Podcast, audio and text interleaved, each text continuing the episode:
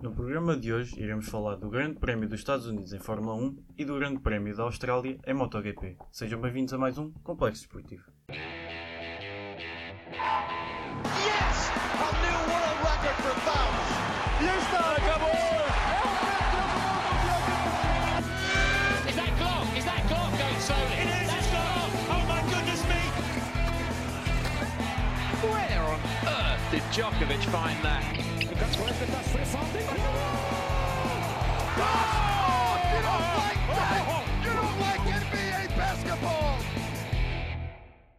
Boa tarde a todos, uh, bom dia aliás, sejam bem-vindos a mais um Complexo Desportivo.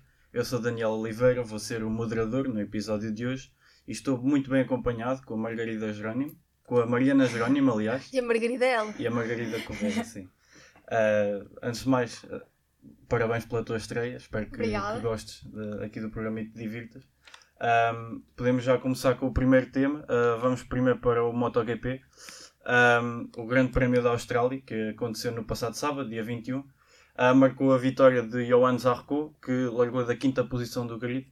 Um, e esta foi a, a sua primeira vitória na, na categoria de MotoGP para o piloto francês de 33 anos da Ducati, após já ter conquistado dois títulos na categoria de Moto2. Um, outro acontecimento que também marcou este fim de semana, principalmente aqui no MotoGP, está relacionado com a corrida de sprint, que habitualmente se realiza antes da corrida principal, mas desta vez foi adiada para domingo, dia 22, e posteriormente foi cancelada, devido à falta de condições de segurança por, parte de- por causa das fortes rajadas de vento que se faziam sentir na pista. Um, a primeira pergunta que eu vos queria fazer é de que forma é que acham que este sprint uh, teria afetado a classificação geral caso se tivesse realizado? Bem, se calhar Sim, o, bem, o Jorge Martin, né? como, é, que- Sim, como sim. é que se diz? Se calhar, eh, se calhar ele teria ficado em primeiro outra vez como, como começou a corrida. Depois foi perdendo e chegou, ele ficou em P5? Sim. Depois ele na última volta foi ultrapassado lo- logo, ali por dois ou três só de uma vez. Mas se calhar sim, se calhar eh, ele teria começado em primeiro, mas podia não, não ter alterado de grande forma depois o, o formato final. E tu, Margarida?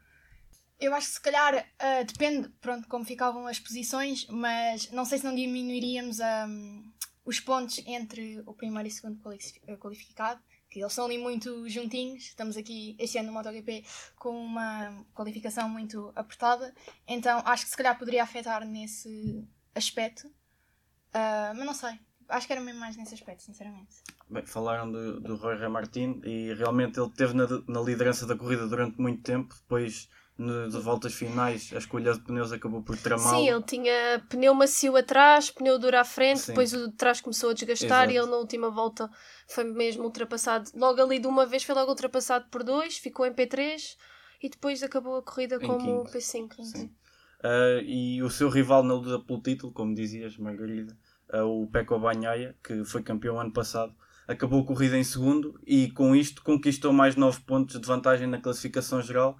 Ah, o que eu queria perguntar é se a faltar 4 grandes prémios para o fim, ah, se acham que o campeonato já, já tem as contas fechadas ou se o Roy Martin ainda tem a capacidade de, de ser campeão, visto que a faltar 4 jornadas com 27 pontos de diferença ah, é uma, uma tarefa um pouco difícil. É sim, eu acho que tudo é possível, até porque, por exemplo, vou dar o exemplo da Fórmula 1. Nós já estávamos a ver o Hamilton a apanhar o Pérez e a assumir o vice-campeonato.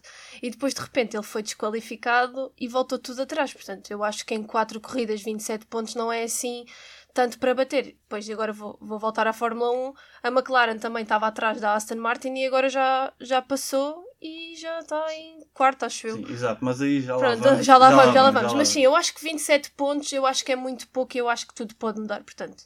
Acho que sim, acho que ele devia se sentir ameaçado. Pronto, então, ainda o próximo MotoGP, ainda no MotoGP, o próximo grande prémio é na Tailândia, ah, no próximo fim de semana, onde Miguel Oliveira venceu no ano passado. Ah, na altura estava na, na KTM. Esta vitória do piloto português foi em piso molhado e eu gostava de vos perguntar se acham que é possível reunir todas as condições para ele ser capaz de repetir a façanha. É sim. Vou, vou dar o exemplo de- desta corrida na Austrália. Ele começou como, eh, como ah, 19 e ficou em 13 em condições completamente diferentes. não não estou muito dentro do MotoGP, nem dentro do, do percurso que ele tem feito, mas é assim, também a Tailândia é o que é, não é? É ali, é se calhar um bocadinho estilo Singapura. Portanto, hum, não, sei se, não sei se isso vai acontecer. Também ele na altura estava noutra equipa, não é? A KTM, Pois, sim. portanto, agora está noutra, não sei. Há outros pilotos, não sei, é, é difícil prever. Eu acho que, sinceramente, vai ser um bocadinho difícil. Infelizmente, este ano Miguel está assim numa maré de má sorte. Ah, mas pronto, esperemos que sim, estamos a apoiá-lo. É o nosso português no, no MotoGP e espero que sim, mas é pá, sinceramente, acho que este ano é o que ele disse. Ele no, agora no fim de semana passado, ele disse que estava. Ainda o, a moto ainda não estava como ele pretendia, mas que ele se sentia ah, que a moto já estava num melhor ritmo e numa melhor velocidade. Mas mesmo assim, não sei se ele vai conseguir, mas esperemos que sim. E tem havido aí alguns rumores de propostas pelo Miguel Oliveira. Sim. Um, uh, se acham que seria uma boa, um bom movimento ele sair da, de onde está, da RNF, para ir para outra equipa, se, acham que é esse o caminho a seguir para ele ter sucesso ou conseguir ganhar algum, Eu acho mais que algum sim. grande prémio? Eu acho que sim, acho que, acho que é uma boa estratégia, porque pronto, estamos a ver o. Eu acho que ele teria um, um melhor avanço e iria para uma melhor equipa, que faria uma boa mudança ah, de equipa. É assim, se ele, se ele nesta equipa não está a ter assim tão bons resultados, se calhar Não. mudar de equipa poderia dar ali um boost de confiança e se calhar mudar um bocadinho ah, o desempenho dele, mas pronto, é ver. Isso ainda não está confirmado, pois não. Não, não. Há É, apenas é rumores. aqueles, Ele aqueles rumores que se calhar, ninguém, se calhar não vai Sim, acontecer. ele ainda tem contrato até ao final do ano que vem. Ah, pois então se Ah, calhar. Foi uns rumores por, por ele. se calhar ele que só, ele só troca para o ano. o lugar de Marco Marques, mas ainda Esse nada confirmado. Marco Marques foi aquele que houve uma corrida em que ele o empurrou, certo? Exato. Sim. Pois, Sim, eu lembro- lembro-me disso. Sim, e na classificação geral está atrás dele ainda. Ah, acho. pois, ok. Também. Tenso essa situação.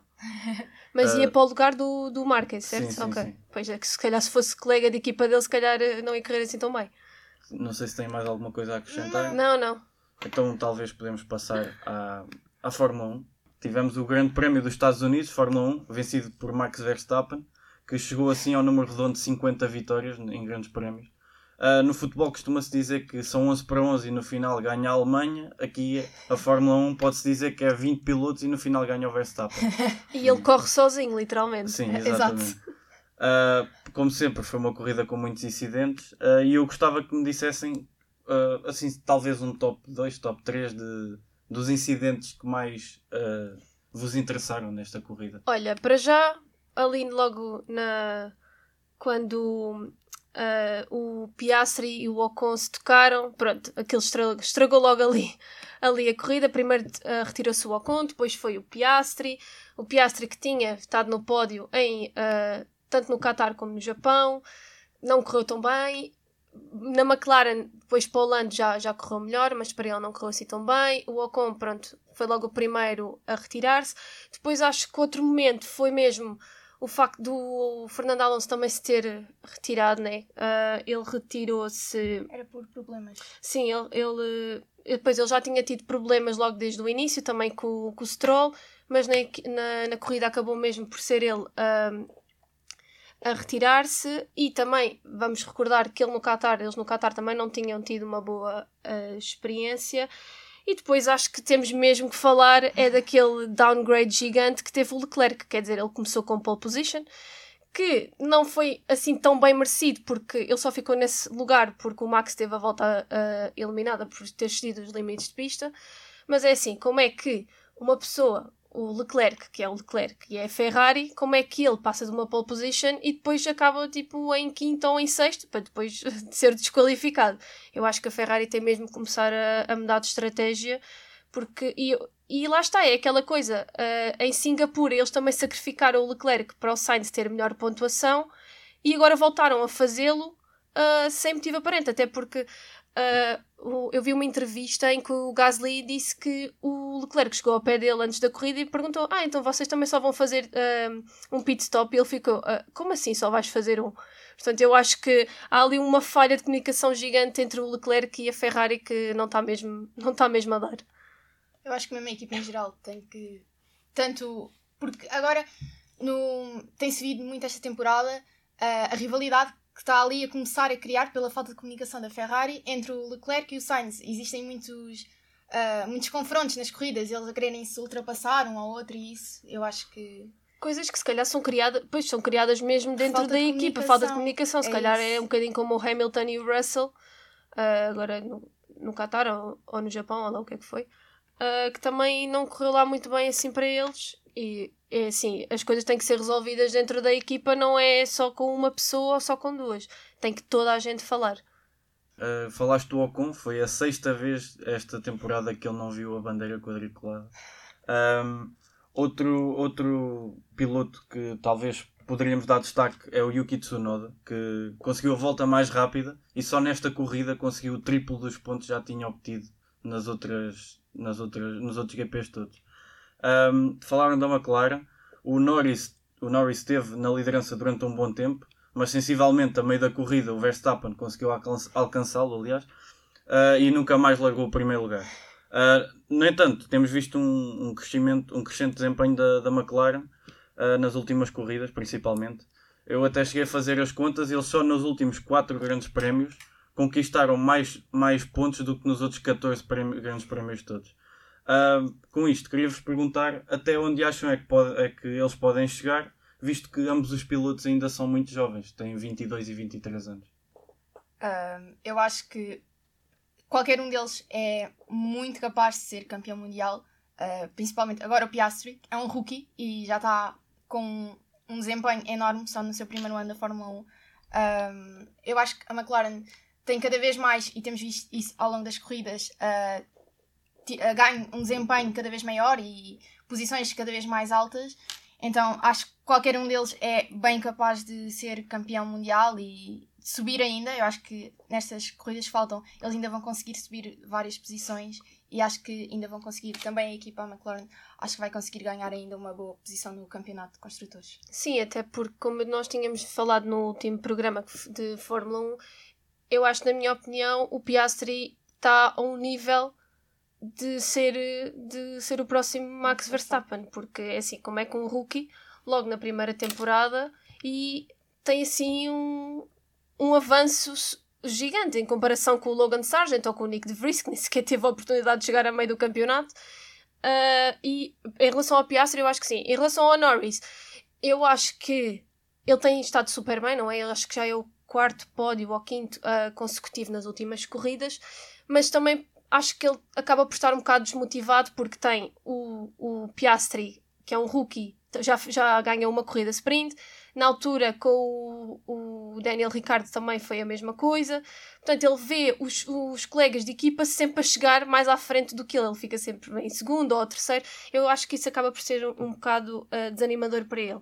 Mas tenho a certeza que ele vai lá chegar. Em relação à McLaren, desde a Grã-Bretanha ah, que nós vimos com o pódio do- da McLaren e com os upgrades que a equipa cresceu imenso. Ao contrário da Aston Martin, que quanto mais upgrades vem trazendo, pior tem sido para eles. Ahm, para a McLaren é o contrário, que até já tem uma vantagem de 6 pontos em relação à, à Aston Martin. E vai continuar, porque se o desempenho, por exemplo, do Stroll continuar como, como tem estado, tirando esta corrida que ele conseguiu marcar, sabe Deus como, ah, eu tenho a certeza que a McLaren vai mesmo ganhar uma grande margem em relação a pontos à, à Aston Martin.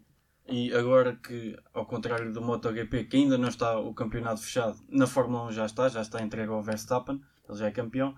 Acham que por causa disso eh, pode ser uma boa altura para estes e outros jovens pilotos aproveitarem para ganhar calo, digamos assim, na Fórmula 1? Eu acho que sim. Tenho certeza que sim. Olha, agora com o Logan Sargent ele marcou, marcou os pontos, né?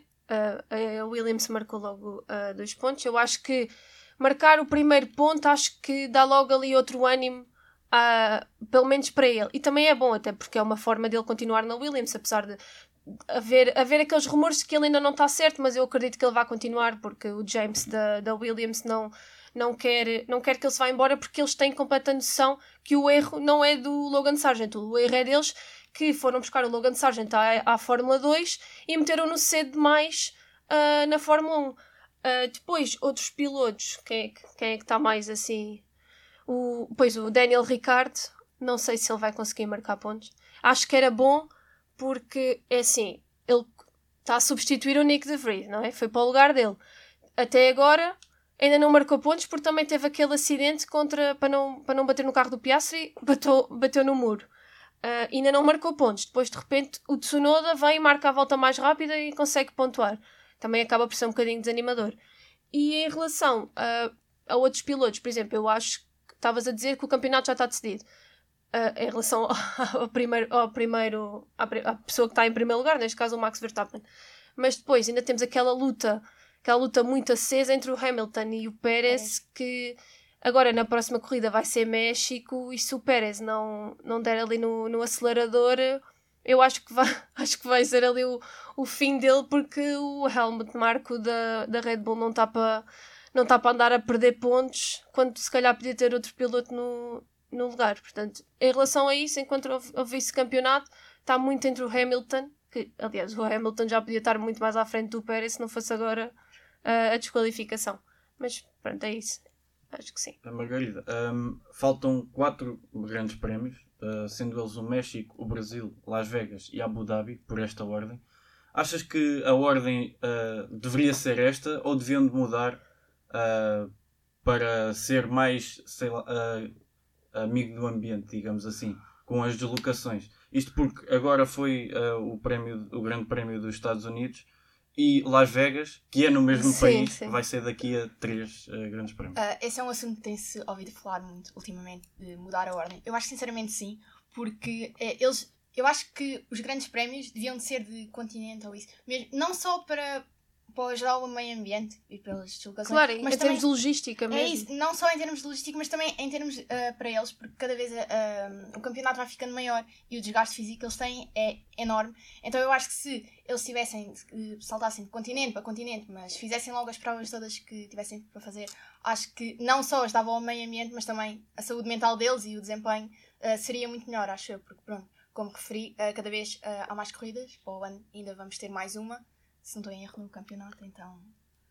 Eu acho que o grande problema aqui também é o facto de. Uh, de não é só a Fórmula 1 que, que, que ocupa uh, os circuitos, acaba também por ser uh, uh, o MotoGP, então eles têm muito que arranjar ali uma logística para dar para uns e depois ao mesmo tempo dar para outros. E, e até tam... as próprias, os escalões mais baixos também correm nas sim, mesmas pistas. Sim, sim, claro, Fórmula, Fórmula 2, Fórmula 3, sim, claro. Uh, agora a, a F1 Academy também. Uh, e depois é aquela coisa que tem a ver também com a meteorologia. Se calhar num continente, se calhar num país está bom e no outro já não está. Nós vimos agora na Europa. Qatar. E o Qatar. E o Qatar. E também vimos agora na Europa, quer dizer. Uh, se calhar em Itália, em Itália, pronto, aquele prémio da, da Emília Romana uh, foi cancelado por causa do mau tempo, mas se calhar noutro sítio já estava sol. Ou então fomos ali para uma Bélgica em que, acho que sim, acho que foi a Bélgica, Bélgica. também choveu, e depois, e depois, por exemplo, em Portugal estava sol, portanto acaba também por ser uma logística em termos de, de apesar de ser um bocado difícil de, de controlar, não é? Eles também, Sim, mas, por exemplo, também não mandam uh, no tempo. É isso, mas por exemplo, o Qatar, agora dando o exemplo do MotoGP, o Qatar uh, no MotoGP ainda não foi, vai ser agora, se não estou em erro, em novembro. E agora o tempo já vai estar muito O melhor. tempo vai estar muito melhor. Eles estiveram uh, sujeitos a condições horríveis na Fórmula 1, pronto, na altura que calhou o Grande Prémio do Qatar, e pronto, acho que essa logística podia ter feito podia ter sido escolhida noutra altura. E acho que por acaso para o ano já vai ser mais Sim, forte. para o ano é no fim, é, últimos dias de novembro, início de dezembro. Pois é. é a sorte deles. Até chegámos a falar disso. No, sim, sim, no o, sim, o último episódio falámos disso. Um, não sei se tem mais alguma coisa não. a acrescentar. Um, passamos então às rubricas. A primeira rubrica desta semana vai ser o atleta da semana, que nos vai ser trazido pela Mar Margarida Correia.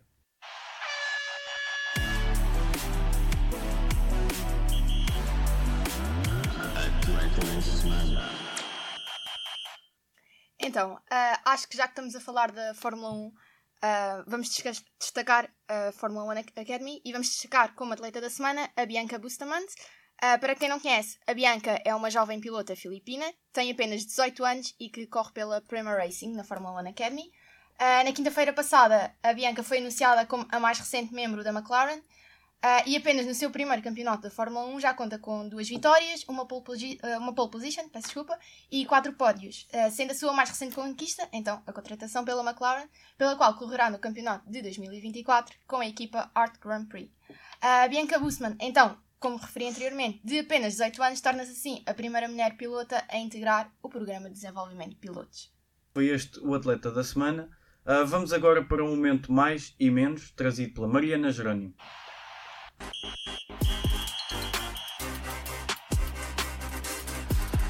Momento mais e menos da semana.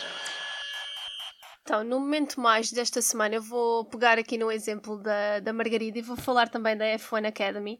ah, e em especial para a Marta Garcia, da Prema Racing também, colega da Bianca, não é? Sim. Ah, e só para contextualizar quem, não, quem nos está a ouvir, a F1 Academy é o campeonato feminino de Fórmula 1 que aconteceu pela primeira vez este ano e que foi um grande sucesso e foi super bem recebido pelo público em geral. Uh, e nesta categoria correm 5 equipas, cada uma tem 3 pilotos femininos, entre os 16 e os 25 anos, e num, total, e num total de 7 provas ao longo do ano, portanto são muito menos provas do que na, na, Fórmula, 1, na Fórmula 1 no, no formato original. Uh, nestes fins de semana há sempre 3 corridas. Este fim de semana, no mesmo circuito onde corria a Fórmula 1, portanto no, no circuito uh, das Américas, no Houston, Texas, uh, ocorreu a etapa final da temporada 2023 e a espanhola Marta Garcia tornou-se na primeira campeã da F1 Academy. Das três corridas deste fim de semana, deste fim de semana aliás, a Marta só ganhou uh, uma das corridas, mas lá está, estava à frente do campeonato. Uh, e esta foi a sétima vitória que ela teve no ano e a terceira consecutiva.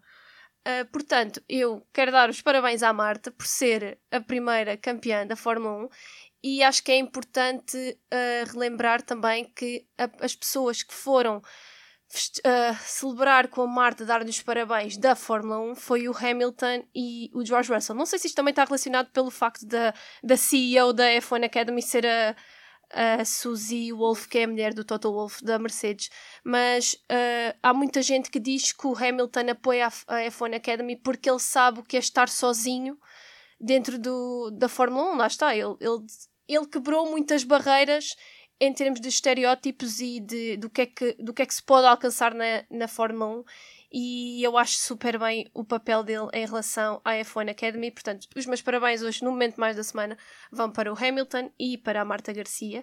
E o momento, o momento menos da semana, vamos voltar a falar da Aston Martin, que não esteve nada bem este fim de semana.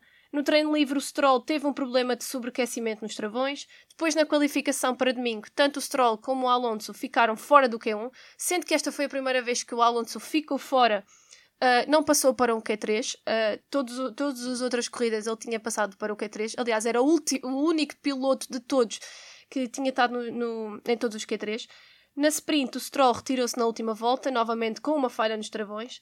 E no domingo, os dois carros da Aston Martin largaram das boxes depois de fazer algumas alterações no carro, que no caso do Stroll parecem ter corrido super bem, mas até porque ele conseguiu entrar na zona de pontuação pela primeira vez desde a corrida da Bélgica em julho, portanto já lá vai um tempinho desde que ele pontuava.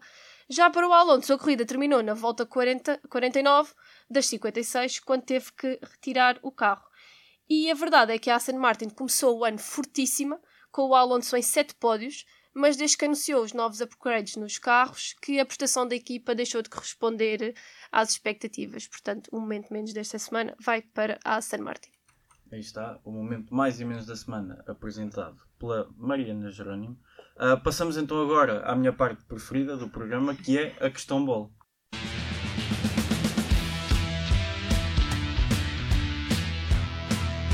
Questão bola.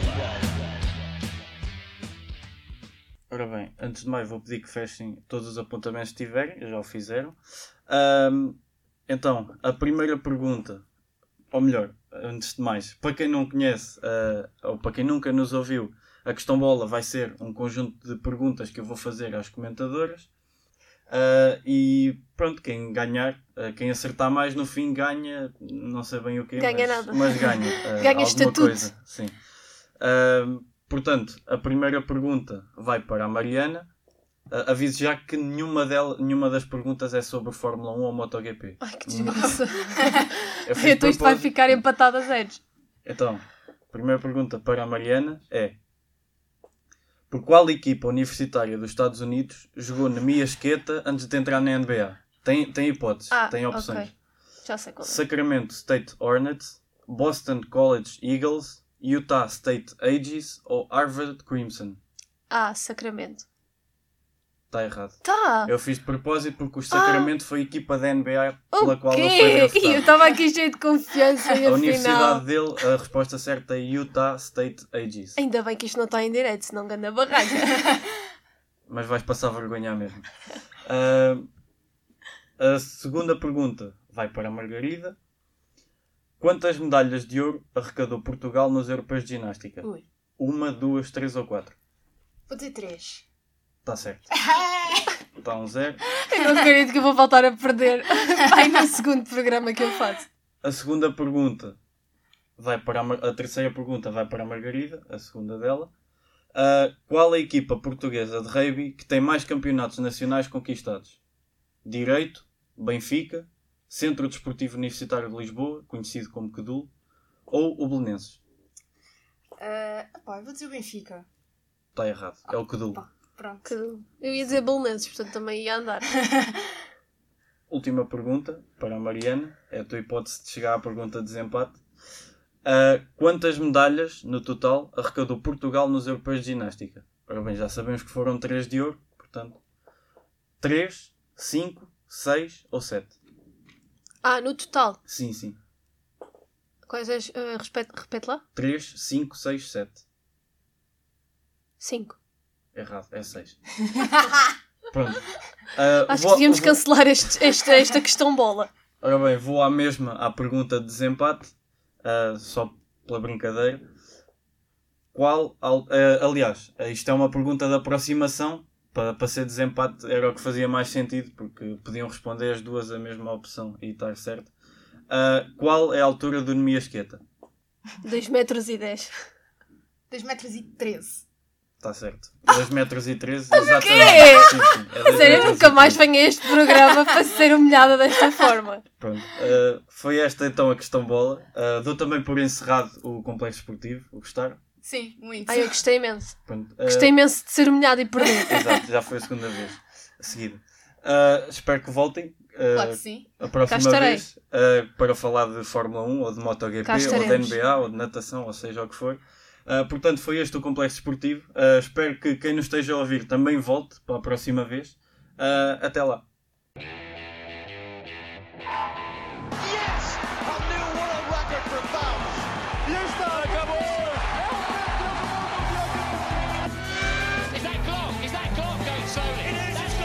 Oh my goodness me! Where on earth did Djokovic find that? Oh!